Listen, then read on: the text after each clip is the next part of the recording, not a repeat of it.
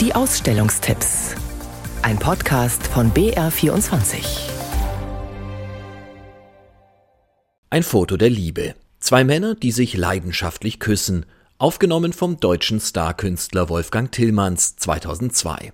So ein Bild würde man nicht unbedingt im NS-Dokumentationszentrum in München erwarten, in einem Museum, das die Verbrechen der Nazis dokumentiert.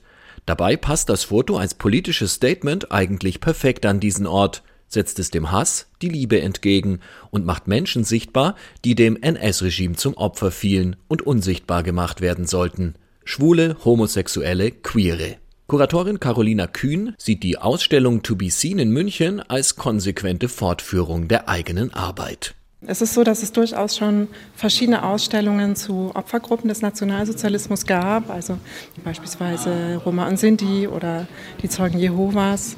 Und wir hatten noch keine Ausstellung zu der Verfolgung von queeren Personen. Die Ausstellung macht queeres Leben seit 1900 sichtbar. Zum einen mit zahlreichen Dokumenten, Selbstzeugnissen und Lebensläufen, zum anderen mit zeitgenössischer Kunst, die im ganzen Haus als Intervention platziert wurde, wie eben auch die Tillmanns-Fotografie gleich zu Beginn des Rundgangs. Dabei wird sehr deutlich, dass es bereits vor 100 Jahren eine starke queere Bewegung und Community in Deutschland gab, die auf Abschaffung des berühmt-berüchtigten Paragraphen 175 drängte, die in Zeitschriften wie dem dritten Geschlecht ihre Anliegen vertrat und sich ihre eigenen Treffpunkte schuf, zum Beispiel im Münchner Lokal Schwarzfischer.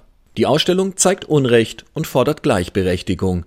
To be seen Queer Lives 1900 bis 1950 im NS-Dokumentationszentrum München noch bis zum 21. Mai.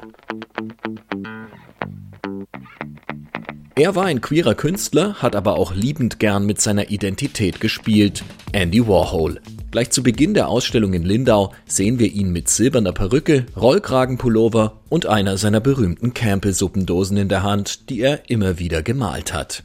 Das Serielle, das Kommerzielle, der Star- und Sternchenkult mit und von Andy Warhol, all das zeigt die Überblicksausstellung und auch Maskerade und Rollenspiele im Werk Warhols scheinen immer wieder durch. Kuratorin Silvia Wölfle. Wir sehen Bilder, die sehr viel zu tun haben mit seiner Liebe zu Hollywood, zu den Stars, aber auch Werke wie die Queen Elizabeth II., die einfach zeigen, er war unglaublich interessiert, mit der Welt des Ruhms umzugehen, auch aus dem Wunsch heraus, selbst unsterblich zu werden. Unsterblich war er nicht, unvergessen schon er. Wer einen prägnanten Überblick über Werk und Leben von Andy Warhol bekommen möchte, ist hier genau richtig.